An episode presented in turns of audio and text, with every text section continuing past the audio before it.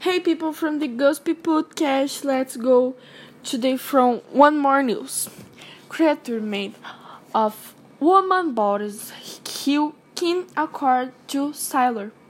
In the last week, a creature made of woman bodies was being reported. The sailors says that the beings was an experience by Victor Frankenstein, a silence who would have told the horror story to the sailor after being recruited from the sea.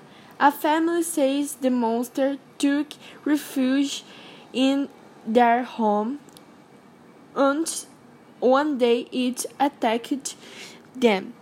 The seaman also claims that the monster created a hate for women and then asked its creators of a companion so that they who could live always from society.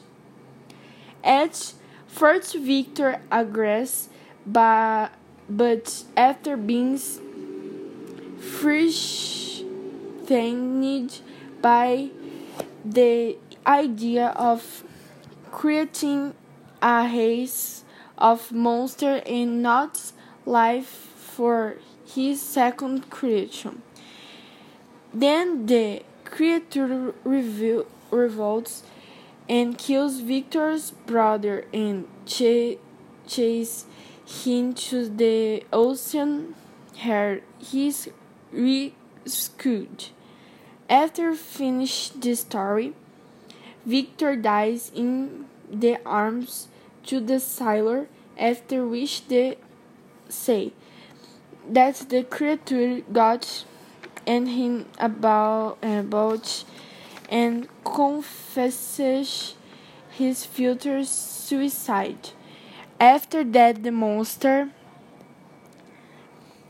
was never seen again. Bye, let's the week.